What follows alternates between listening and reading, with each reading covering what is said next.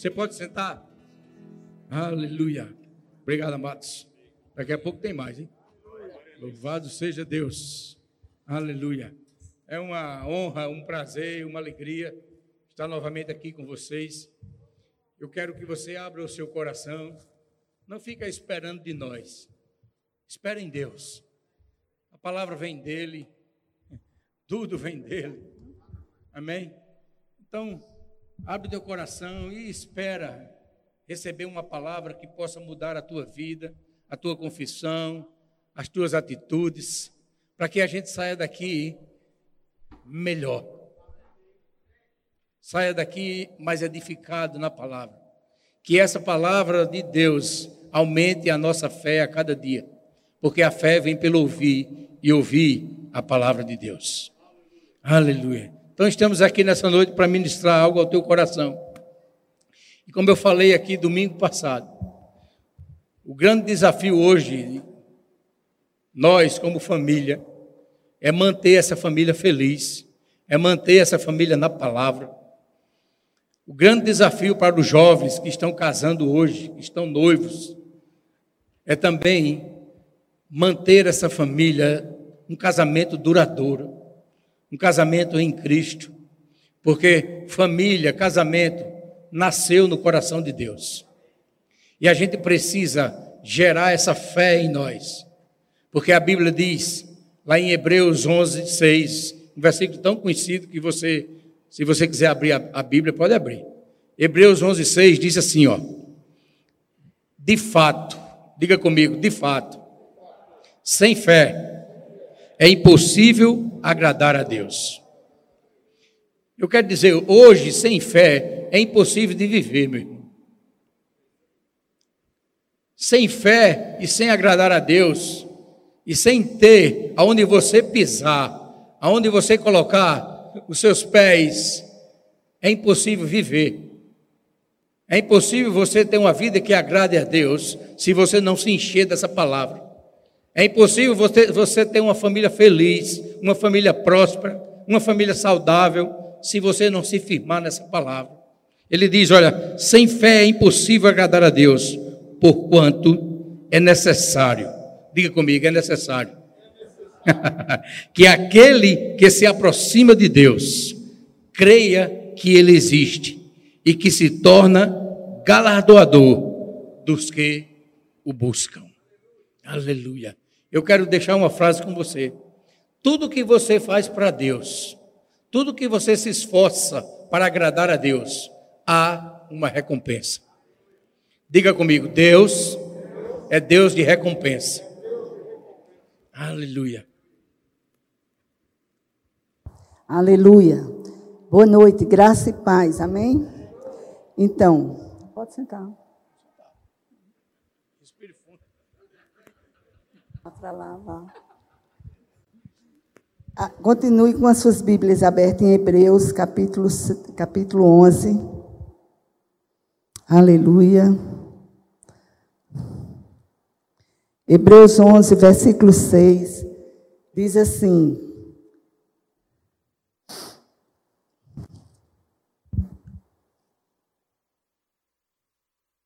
Hebreus 11. De fato, sem fé é impossível agradar a Deus. Diga comigo, sem fé é impossível agradar a Deus. Então nós já sabemos aquilo que agrada a Deus, não é verdade? E aqui diz: porquanto é necessário que aquele que se aproxima de Deus creia que ele existe. Você crê que Deus existe? Mas ele quer mais. E que se torna galardoador dos que o buscam. Não só crê que Deus existe, mas crê também, acreditar que ele é galardoador é presenteador, é recompensador daqueles que o buscam. Essa palavra galardoador é, é, significa tudo isso, presenteador e recompensador. Mas eu quero ficar com essa palavra, recompensador, certo? Então, eu não sei como está a sua vida, eu não sei como você chegou aqui. Eu não sei, eu não sei o que você tem passado, mas Deus sabe. Mas eu estou aqui para te dizer, não importa o que você esteja passando, existe uma solução. Creia. Creia em Deus. Amém? Glória a Deus. Então, não importa o que você esteja passando. Se você buscar a Deus, creia que Ele é um recompensador. Diga comigo: Deus é um recompensador. A Bíblia diz em 1 João 4,8 que Deus é amor.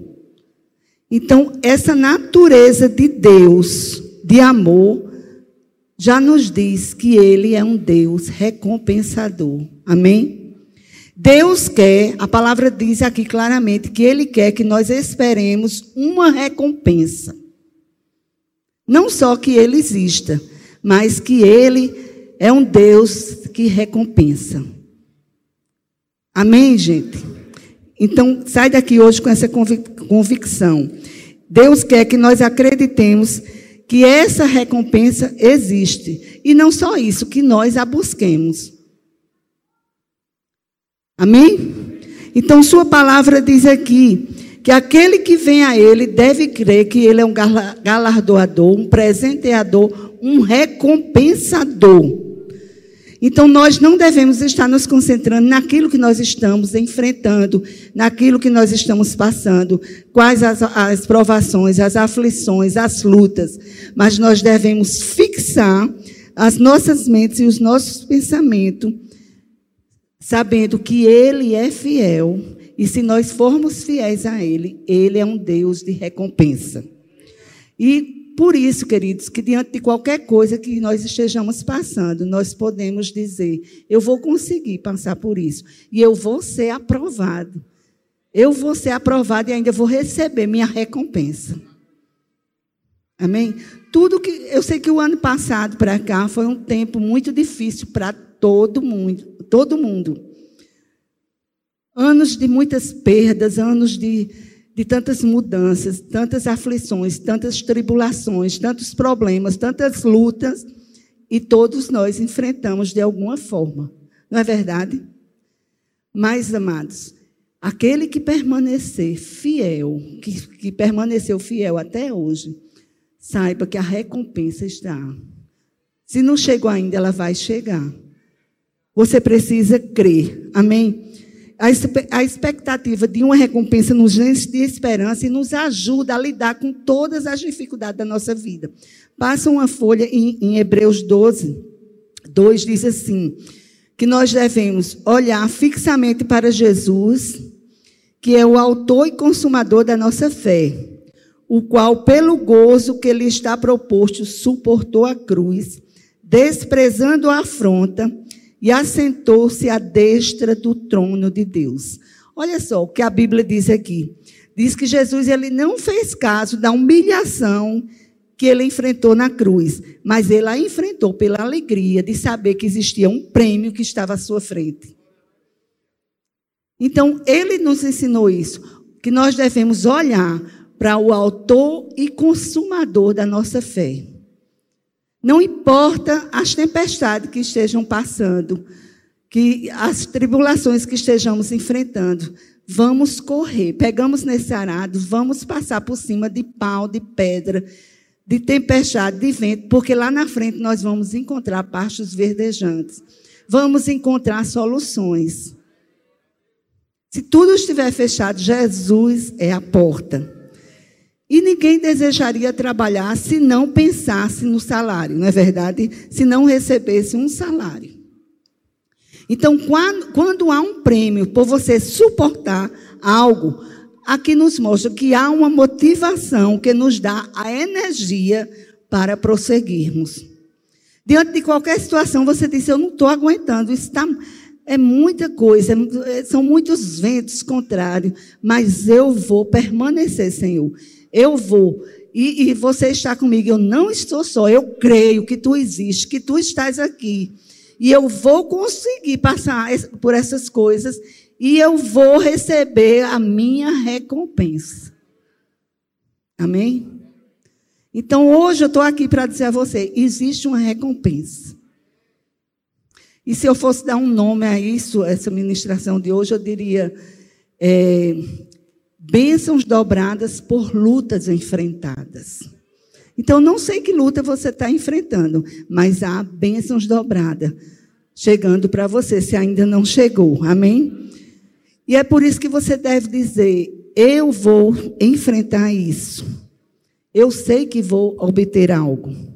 Mas eu quero te deixar consciente de uma coisa hoje, algo que todos nós já sabemos, mas eu quero ir com você num versículo, para você guardar esse versículo e passar essa semana meditando nesse versículo. Provérbios 15, 3. Se você, esse versículo tiver dentro de você, querido, sua vida, eu lhe garanto, nunca mais será a mesma. É algo que você já sabe, mas você talvez tenha momentos da sua vida que você tenha esquecido. Aqui em Provérbios 15, 3 diz que os olhos do Senhor estão em todo lugar, contemplando os maus e os bons. E a Bíblia diz também que do céu olha o Senhor para todos os homens da terra. Lá em Salmos, se eu não me engano, é 14, 2. Para ver se há alguém que faça o bem. Então, recebe isso nessa noite. Nós precisamos estar convictos que todos os tempos da nossa vida, todo instante, céu e Ele está nos olhando. Deus está observando tudo o que você faz. Tudo. Ele observa você e observa todas as coisas. Os olhos do Senhor estão em todo lugar, contemplando os maus e contemplando os bons. Amém?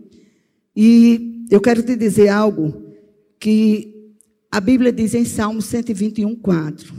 Está falando comigo? Que Deus não dormita nem dorme.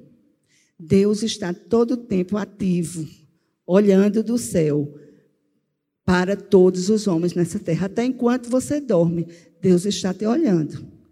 Amém? Deus está te olhando. E Ele está buscando a oportunidade para recompensar a cada um de nós pela nossa fé nele. E assim nós precisamos viver como se realmente crêssemos que Deus está nos observando em cada momento. Por isso que eu disse, guarda isso durante a semana.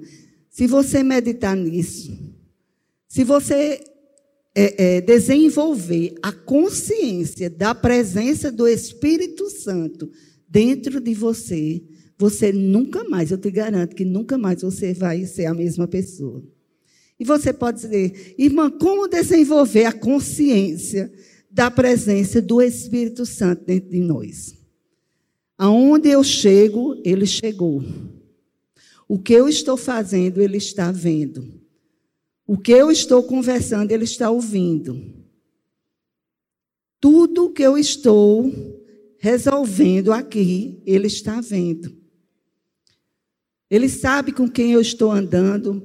Você pode se esconder do seu pastor, da sua esposa, do seu esposo, dos seus filhos, filhos dos seus pais, mas de Deus nós nunca vamos nos esconder. Então, para você ter uma vida, viver uma vida boa e, e podendo ter certeza da recompensa de Deus para você, você desenvolva a consciência do Espírito Santo dentro de você. Sabendo que aonde você está, o que você está resolvendo, Ele está vendo. Nada vai fugir de Deus. E eu acho bem interessante algo que Jesus diz lá em Mateus capítulo 6. Vá lá para mim, por favor. Se você sair daqui só com isso, eu vou, de hoje por diante, eu vou ficar convicta. Todos os momentos da minha vida. Eu não vou falar isso porque isso não vai agradar a Deus. E Ele está aqui comigo. Eu não vou sair com fulano porque não é uma companhia boa. Ninguém está vendo, mas Deus está vendo. Eu não vou fechar esse negócio porque esse negócio aqui eu sei que Deus não concordaria, mas Ele está vendo. Ninguém está vendo, mas Deus está vendo. A vida, a sua vida vai ser diferente quando você desenvolve a consciência da presença do Espírito Santo dentro de você. Então, abrem Mateus capítulo 6, por favor. Eu acho interessante que Jesus diz aqui em capítulo 6, de 1 e 2 de Mateus, ele diz: Guardai-vos, tomem cuidado para não fazerem suas obras publicamente ou diante dos homens, com o objetivo de serem vistos por eles. De, de outra sorte, vocês não terão recompensa do seu Pai que está nos céus. Assim, quando vocês derem algo ao pobre, não toquem trombetas diante de si, como os hipócritas nas sinagogas e nas ruas fazem, para que eles possam ser reconhecidos e honrados e louvados pelos homens.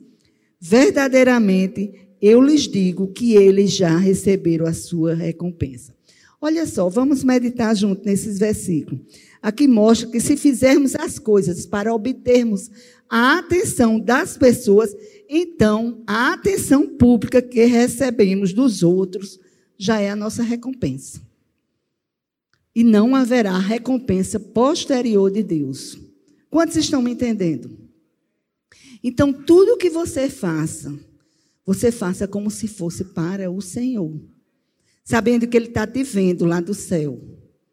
E se você for fiel, pode esperar, a recompensa virá. Porque está escrito. Então, uma coisa eu digo: não troque a recompensa de Deus, queridos, pela recompensa das pessoas. Espere por aquilo que Deus pode te dar, porque será muito, muito melhor do que outra pessoa possa te dar. E para isso você tem que ser fiel. Andando em fidelidade. Crendo que Deus existe crendo que Ele existe e que Ele é galardoador daqueles que o busca. Quem busca Deus pratica o que Ele gosta. Você concorda comigo? Se você está andando tanto com a pessoa, você às vezes pega os trejeitos delas. Não é verdade? A maneira da pessoa se vestir, às vezes, quando você vê, você está tá copiando, porque está andando tanto com aquela pessoa, a maneira dela falar, e assim é com Deus. Aleluia. Vocês estão um pouco quietos, né? Mas saiba que diante de qualquer situação existe uma recompensa. E eu quero trazer para vocês nessa noite: permaneça fiel. E aguarde, porque é certo que a recompensa virá. Bênçãos dobradas por lutas enfrentadas. Então Jesus ele prosseguiu ainda assim, aqui em Mateus 6, versículo 3 e 4, Jesus ainda prosseguiu dizendo: Mas, quando vocês derem esmola, não deixe sua mão esquerda saber o que a sua mão direita está fazendo, para que as suas obras de caridade possam permanecer, permanecer em secreto, e seu Pai, que vê em secreto, recompensará vocês publicamente. Em outras palavras, Jesus estava dizendo: Faças boas obras com motivações puras, mas não se vanglorie disso. Vocês estão me entendendo? Tudo que você fizer, faça com motivações puras, mas não se vanglorie disso. Porque o que você é capaz de fazer secretamente, Deus recompensará você publicamente. Aquilo que você está fazendo no seu secreto, mas que agrada a Deus e Deus está vendo, ah, queridos, Ele vai te recompensar publicamente. A ponto das pessoas ver a vida de fulano, a vida de cicrano. O que ele tem feito que está desse jeito? Porque ele tem um coração reto diante de Deus. Ele é fiel. E ele tem obedecido. Deus está vendo, mesmo vendo coisas que ele tem enfrentado mas a recompensa vem de Deus. E Jesus falou até mesmo sobre orar secretamente, dizendo aqui em Mateus 6,6: Quando vocês orarem, entrem em seu quarto mais íntimo e fechando a porta, orem a seu pai que está em secreto. E seu pai que vê em secreto recompensará vocês publicamente. Sabe, esse quarto, fechar a porta desse quarto, não é só um quarto de quatro paredes. Nós podemos sim, na nossa casa ou num local de trabalho que a gente puder, ter um lugar que a gente possa se trancar mesmo com o Senhor. Isso aí nós podemos ter. Mas esse lugar íntimo, secreto que ele fala aqui, é você e Deus. Quando ninguém sabe, você está ali ligado. Sabe que você pode estar numa multidão, mas a multidão não está com você? Eu já estive em multidão, mas aquela multidão não estava comigo, porque eu estava ligada com o Senhor. E você vê, você pensa que Deus não vê isso? Vê, e Ele recompensa. Então pode existir uma multidão de problemas te cercando de coisas vindo sobre tua vida. Mas você está ali no seu íntimo com Deus. E aquelas circunstâncias, aqueles problemas, eles não vão lhe atingir. E você ainda vai ser recompensado. Amém? Abra lá, nós vamos, já estamos indo para o final. Eu tenho quantos minutos ainda? Pronto. Colossenses 3. Colossenses 3, versículo.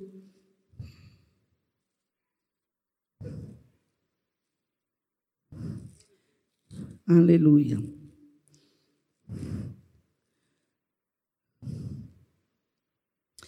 Colossenses 3, versículo 23 e 24.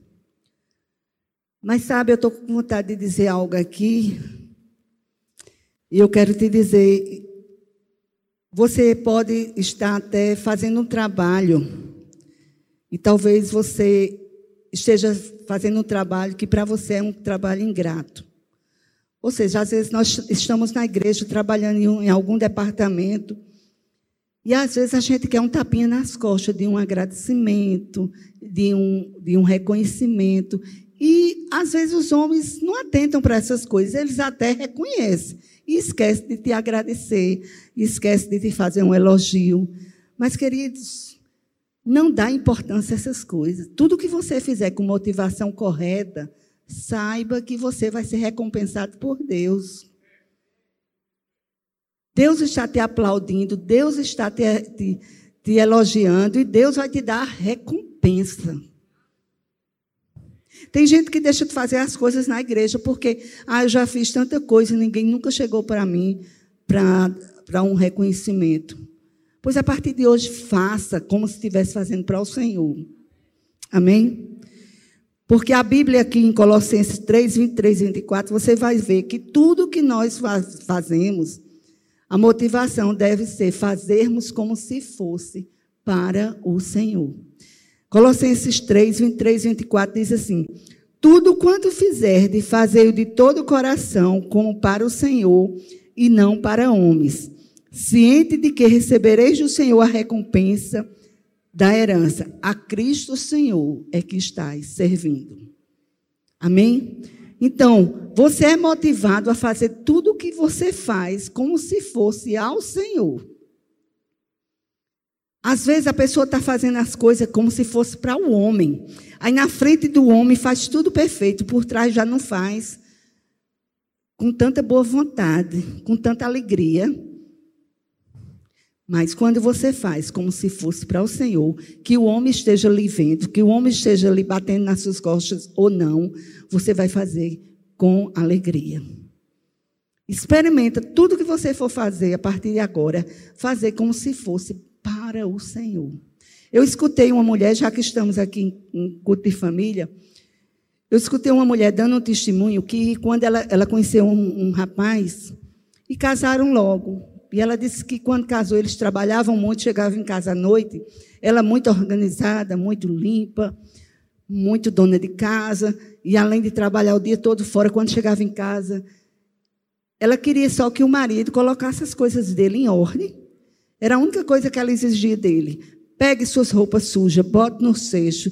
O que você encontrar arrumado, continue arrumado.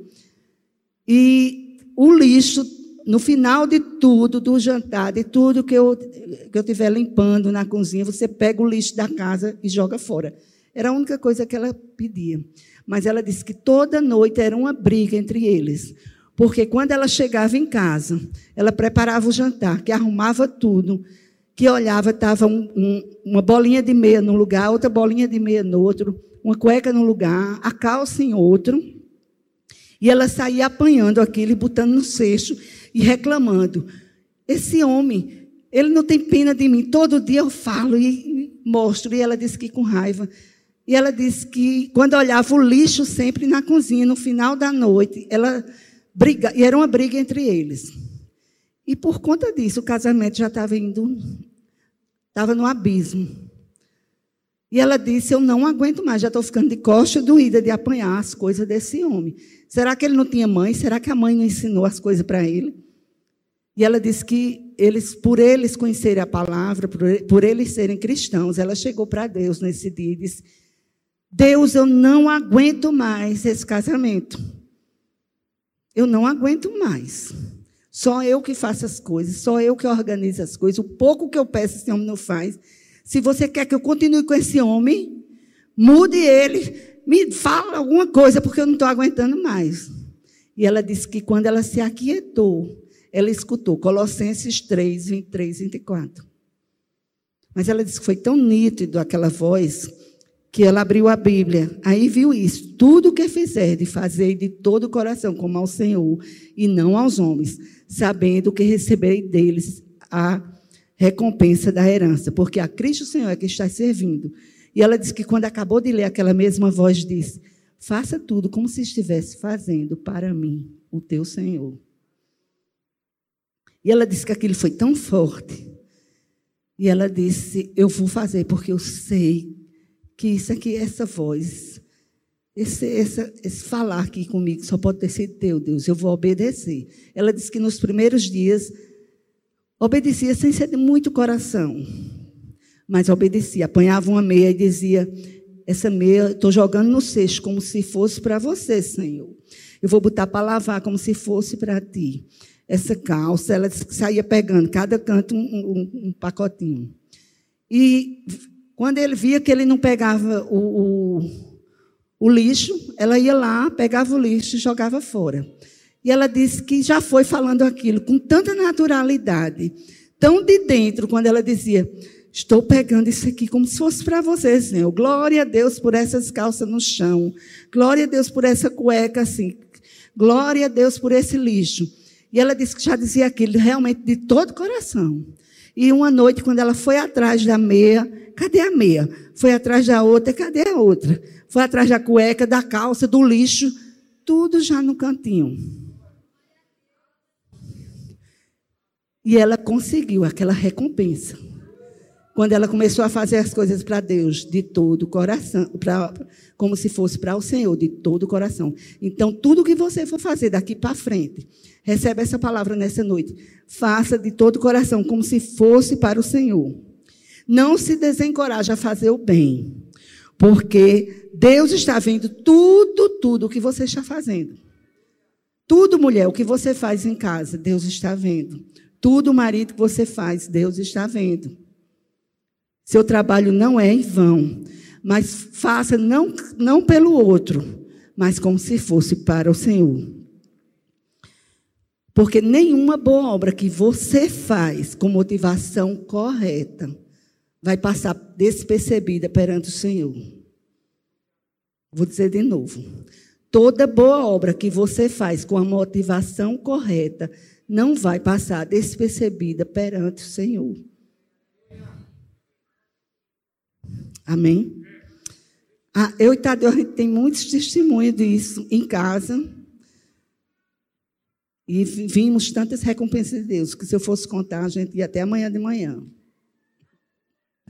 Nós temos muita recompensa de Deus quando nós passamos a servir como se fosse para o Senhor. Amém? Então Deus vê todas as pessoas que você ajuda. Aleluia. Deus vê todas as pessoas que você ajuda, todas as pessoas que você está cuidando, Deus está vendo, queridos. Nada passa despercebido que Deus não veja. Fica com isso essa noite, que os olhos de Deus estão ó, sobre a terra. E você precisa desenvolver a consciência da presença desse Espírito Santo dentro de você. Sabendo que tudo que você está fazendo, Ele está vendo tudo que você está falando, resolvendo, Ele está ali. E quando vier o ego, aquela de você querer tapinha nas costas por um elogio, por algum, alguma pessoa, ter uma gratidão do que você está fazendo, na mesma hora, respira fundo e diz: Ai, Senhor, eu vou colocar outra coisa nesse pensamento aqui. Eu estou fazendo como se fosse para você. Porque por mais que o homem queira te retribuir, nunca vai ser igual a Deus. Porque tudo que Deus te dá traz paz e traz alegria acompanhado. Vou dizer de novo: tudo que Deus te dá traz paz e traz alegria. O homem pode te dar alguma coisa que vai trazer alegria para você. Um elogio de um homem pelo que você está fazendo para ele pode te trazer elogio ou alegria. Mas a paz, a paz que cede todo entendimento, que guarda a tua mente, que guarda teu coração, teu sentimento em Cristo Jesus, só vem dele. Só vem dele. E quando ele recompensa, diante de qualquer trabalho que você esteja fazendo, achando que é muito pesado para você, você vai receber um refrigério. Amém? Aleluia. Tem um tempo ainda? Hã? Então vamos lá. Filipenses 4, 6. Aleluia.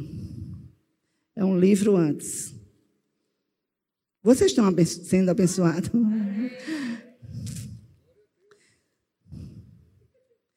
Eu só queria, é porque não dá, mas eu só queria que cada coisa que eu falasse aqui eu pudesse dar alguns testemunho meu, porque aí até de manhã. Porque vale a pena, irmão. Eu estou trazendo para vocês algo que eu quero trazer a lembrança de todos. Vale a pena tudo que você faz por, pelo outro, fazendo como se fosse para o Senhor. Aleluia. Filipenses 4, 6 diz: Não andeis ansiosos, não andeis preocupados não andeis inquietos por coisa alguma. Por coisa alguma. Se você chegou aqui inquieto, preocupado, ansioso com alguma coisa, lança isso agora fora, porque ele está aqui. Lança esse fardo pesado sobre o Senhor e recebe o dele, que é leve, que é suave. E você vai achar descanso para a sua alma. Aqui diz: Não andeis ansiosos de coisa alguma, em tudo. Porém, sejam conhecidas diante de Deus as vossas petições pela oração e súplica com ações de graça. Então, problemas vêm, vêm.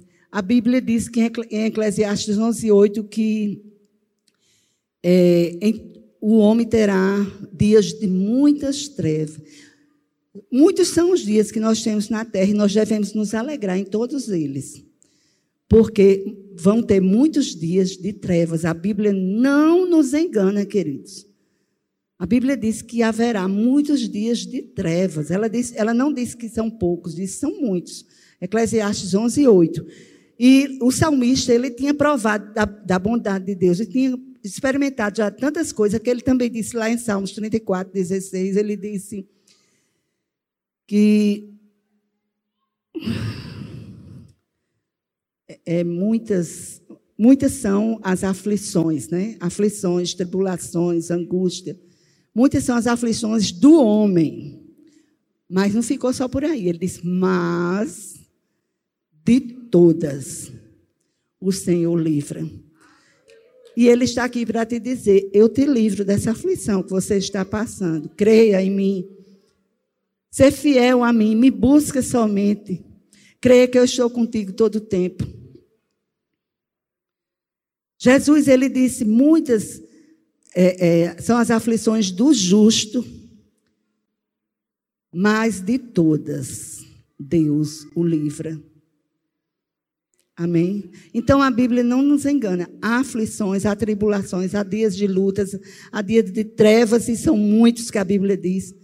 Mas fiquemos com a palavra que diz: de todas Ele nos livra.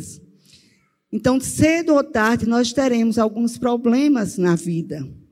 Enfrentamos aflições, tribulações, angústias, provas, testes, lutas e atravessamos tempestades, tsunamis, tantas coisas. E muitas vezes a gente vai dormir e acorda pensando que tudo está bem. E aparentemente tudo parece que está bem. E antes que o, o dia termine, acontecem coisas horríveis. Já aconteceu com você isso? De você dizer, meu Deus, estava tudo tão bem, de repente. Antes que o dia termine, nós temos sido testados por tantas coisas, queridos. Mas aí, na, nos problemas que fazem parte dessa vida, que simplesmente nós temos que estar preparados. Você não vai se preparar para algo que vai vir, que a Bíblia diz que você vai enfrentar. Ninguém vai fugir disso. Eu não estou desejando mal a ninguém. Está repreendido todo o mal sobre nossas vidas. Mas a Bíblia nos, nos alerta de dia de trevas e que são muitos, de adversidades, de tribulações, de angústia, de tristezas. A Bíblia nos adverte. Mas ela diz que a gente tivesse bom ânimo, porque de todas essas coisas, Ele vai nos livrar. Haverá uma solução, haverá uma porta quando tudo se fechar, porque Ele é a porta. Amém? Então, nós precisamos ter a resposta planejada para qualquer coisa dessa que se levante contra nós. E a primeira coisa que nós precisamos fazer, aqui diz em Filipenses 4, 6. Quando Deus, é, é, ele diz, não andeis ansiosos. Então, a primeira coisa que você precisa fazer é dizer assim: Deus, me ajuda a permanecer emocionalmente estável. Tem situações na vida, na vida da gente que aparece que se a gente for tomar a primeira posição que vier, às vezes é, é trágica. Ao invés de melhorar, vai piorar a situação, não é verdade? E aí onde nós temos que quando vem uma situação, a gente parar e dizer, Deus, me ajuda a permanecer, a permanecer emocionalmente estável diante dessa situação. Porque não deixe que suas emoções o subjuguem. Nunca deixe que elas subjuguem. Mas a, e a próxima coisa que você tem que fazer é confiar em Deus, como nós vimos lá em Hebreus 11. Confia em Deus. E a Bíblia toda está dizendo: confia em Deus e não se estribe no teu próprio entendimento. É? Então, no instante que o medo brotar, tenho quantos minutos ainda? No instante, quando o medo brotar, porque o medo vem, queridos, ele não pode ficar. O medo não pode permanecer. Deus não nos deu espírito de medo, mas a Bíblia diz lá em 2 Timóteo 1,7 que ele nos deu espírito de poder, de amor e de moderação. E eu acho interessante, não precisa vocês abrirem, eu vou só citar um, um, um versículo que tem aqui. Segunda Crônicas, capítulo 20, de 1 a 3, tem uma história bastante conhecida. Diz assim que depois, os filhos de Moabe, os filhos de Amon, de Amon com alguns de Meonita, vieram a peleja contra Josafá. Olha, três exércitos vieram a peleja contra Josafá. Josafá e o exército dele, eles estavam enfrentando, é, eles estavam enfraquecidos. Já pensou um exército enfraquecido e chegar a notícia: vem três exércitos contra ti, Josafá. Já pensou que notícia? Imagina aí. Um exército que já está enfraquecido e chegar a outra, uma pessoa dizendo, declarando que vem três exércitos contra ele e diz que Josafá teve medo. Está bem claro aqui no versículo 3 de 2 Crônicas 20. Josafá teve medo, mas ele não deixou o medo permanecer. Ele pôs-se a orar e a buscar o Senhor e a pregoar jejum. Imagina nós que temos o maior, o Espírito Santo habitando dentro de nós. A aliança é superior à aliança de Josafá. Hoje o Espírito está dentro de nós. O medo pode vir. Já teve situações na nossa vida de vir um medo, queridos. E a gente olhar assim no natural, não, não existia um caminho para correr, não tinha uma solução. Mas quando nós elevamos os olhos para os montes, que é lá que vem o nosso socorro, o nosso socorro vem do Senhor que fez os céus e a terra. Orarmos e dizer: Senhor, me ajuda a permanecer estável diante dessa situação. Então, independente do medo brotado, se ele vem, repreenda esse espírito, que é um espírito. E esse espírito não está com você, então ele não pode ficar. Repreenda esse espírito de medo e busca, ora pedindo a Deus uma solução. E aquieta, você tem que se aquietar, permanecer com suas emoções estáveis, confiar, orar. E enquanto você ora, simplesmente continue fazendo o bem. Aí onde está o problema, muitas vezes, dos crentes. Quando o problema vem, aí eles deixam a igreja, não continuam fazendo bem, ainda ficam culpando a Deus. Quando Deus já alertou de tantas coisas antes mesmo dela acontecer.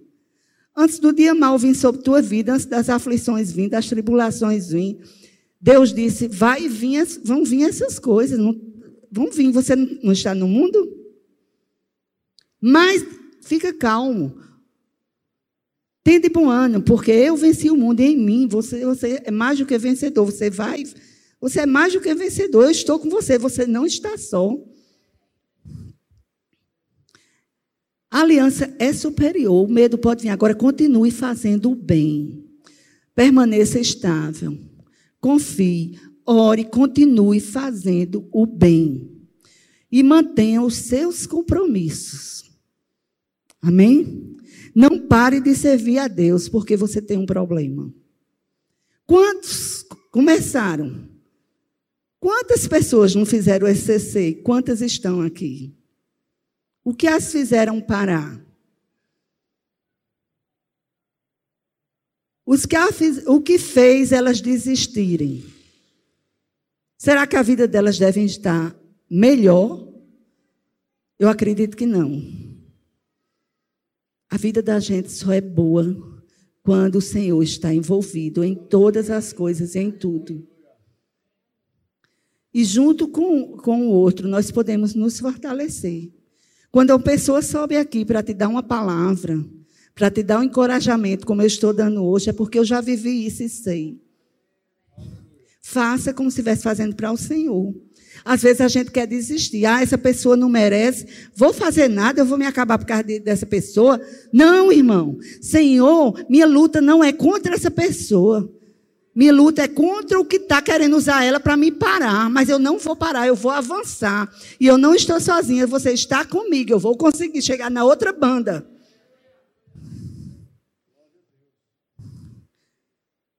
Me dá pena, amados, isso não é aqui não, é em todo canto.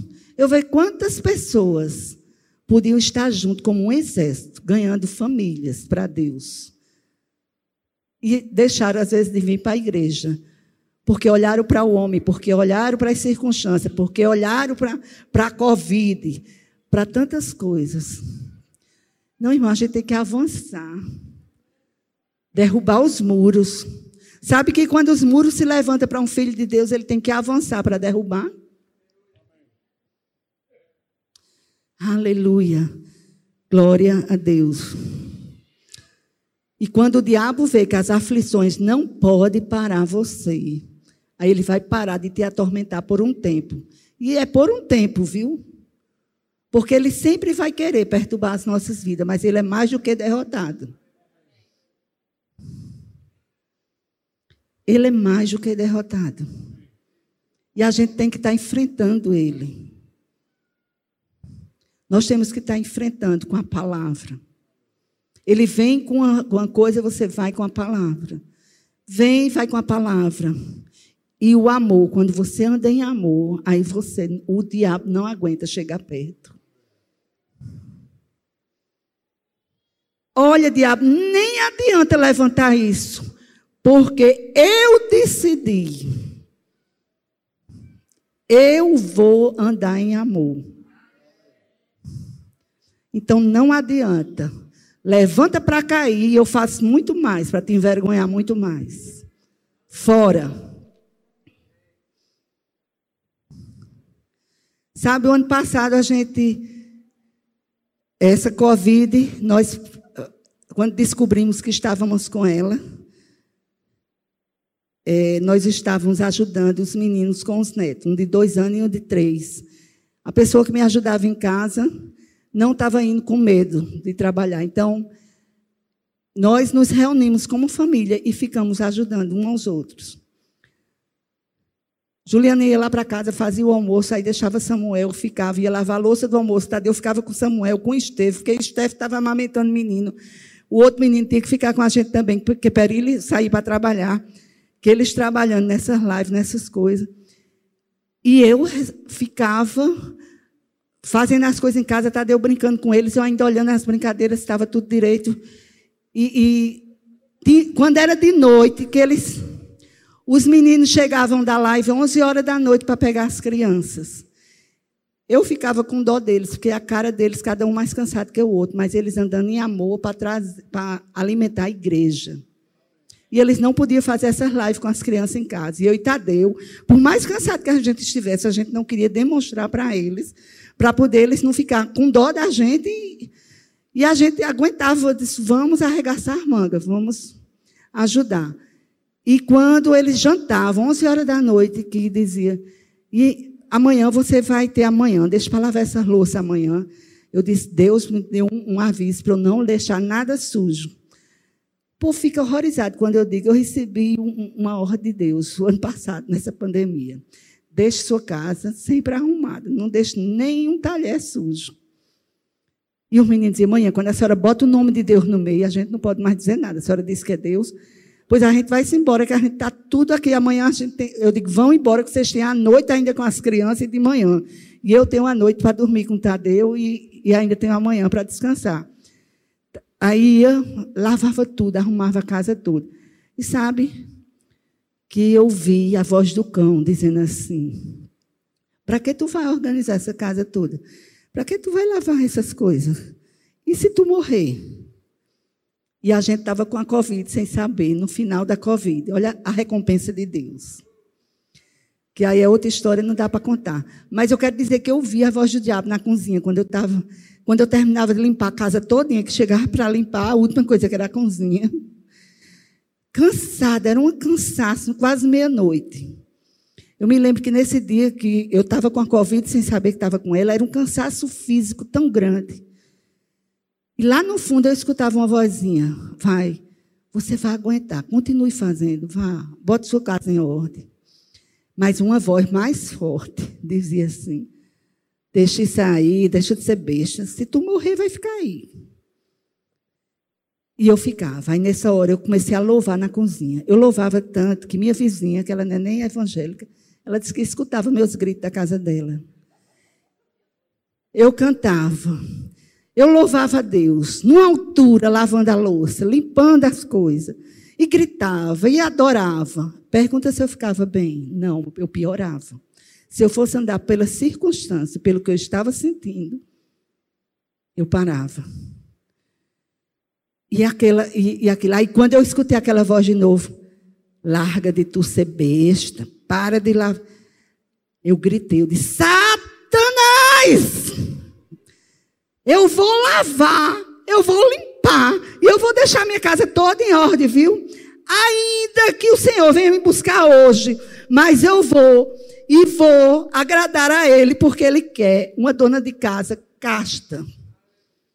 Deus não gosta de sujeira. Sujeira, quem gosta é você, Satanás.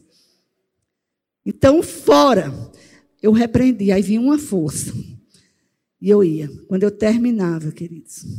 E eu vou te dizer uma coisa: nessa noite, quando eu cheguei no quarto, quase, eram umas doze e meia da noite, quando eu botei tudo em ordem, ele estava sentado lá, assistindo a ministração de, de Cláudio Duarte. E eu cheguei, olhei para ele e disse: Véi, consegui, deixei tudo em ordem. Aí ele no computador, ouvindo a, a a mensagem de Cláudio Duarte fez só assim, que ele cansado também, estava esperando eu, eu ir para o quarto para poder ir dormir. Ele estava só o coió, como a gente diz. Mas quando eu escutei aquela ministração de Cláudio Duarte, vença suas limitações. E aquele homem falava. E quando aquele homem falava, Eu disse, Tadeu, você está vendo tudo o que eu digo para você e seus filhos, sua nora, que Deus mandando eu vencer as limitações e fazer. Viu, Tadeu? É desse jeito. E ele olhou para mim. Aí, de repente, queridos, eu começo. Eu começo a. a, a eu sento assim no, no, no pé da cama e fico conversando com ele. E eu vejo aquele desejo de chorar. E quando eu olhei, eu disse, oxe, uma lágrima dos meus olhos, nunca mais eu chorei. Aí eu fui me alegrar, porque nunca mais eu tinha chorado. Quando eu fui me alegrar, eu comecei a rir. E eu ria, eu ria, eu ria. Que toda a rua escutava meus risos. E quando eu parei de rir, e esse homem assustado olhando para mim e eu rindo. Quando eu parei de rir, eu escutei. Diga, ela escutou. Eu escutei, como eu estou te escutando. Filha, não mexeram com vocês. Mexeram comigo. Para e vê o que eu vou fazer. Queridos, o que a gente recebeu de recompensa, de tantos trabalhos, de tantas coisas, não dá para enumerar. Então, fica com isso nessa noite. Faça tudo como se fosse para o Senhor. Tinha dia que eu e esse homem estavam tão cansados em casa, mas eu dizia: Senhor, é como se fosse para você e vamos ficar numa boa. E a gente, sem saber que estava com essa Covid, a única coisa que eu senti mesmo foram quatro dores grandes no coração. E era um cansaço tão grande, era aqui, que eu não sabia que canseira era essa. E eu dizia, não vamos deixar os meninos perceber que a gente está assim. Aí, quando os meninos saíam e deixavam as crianças, eu dizia, vai brincar um pouquinho, porque está vindo a dor no coração, eu vou me sentar. Aí tu vai brincar com ele. Daqui a pouco tu vem ver se eu estou viva. Repara. Eu sentava, Aí ficava, vinha aquela dor forte. Ele chegava e dizia: Tu está vermelha. E eu dizia: Vai passar, vai passar. Senhor, Senhor, os meninos estão trabalhando para você. A gente vai ficar com essas crianças. Manda anjos para nos ajudar. Vamos fazer tudo como se fosse para ti, Senhor. E eu e esse homem, a gente está aposentado, mas a gente trabalhou mais do que eu acho quando estava trabalhando no secular. Mas, queridos, existia uma graça. Quando era de noite, que a gente se deitava. Vou dizer uma coisa, a gente passou um tempo, parecia dois amigos, que coragem de fazer nada a gente tinha. De tão cansado. Mas a gente estava tão feliz, tão alegre de estar servindo. E eu quero dizer, sirva, queridos. Sirva, independente que os homens vejam o que você está fazendo, que os homens te dêem reconhecimento, te, te agradeça. Sirva, faça tudo como se fosse para o Senhor. E você, mulher, tudo que você fizer na sua casa, faça como se fosse para o Senhor. Mas faça de todo o coração, cientes, com a certeza que dele recebereis a recompensa. Amém?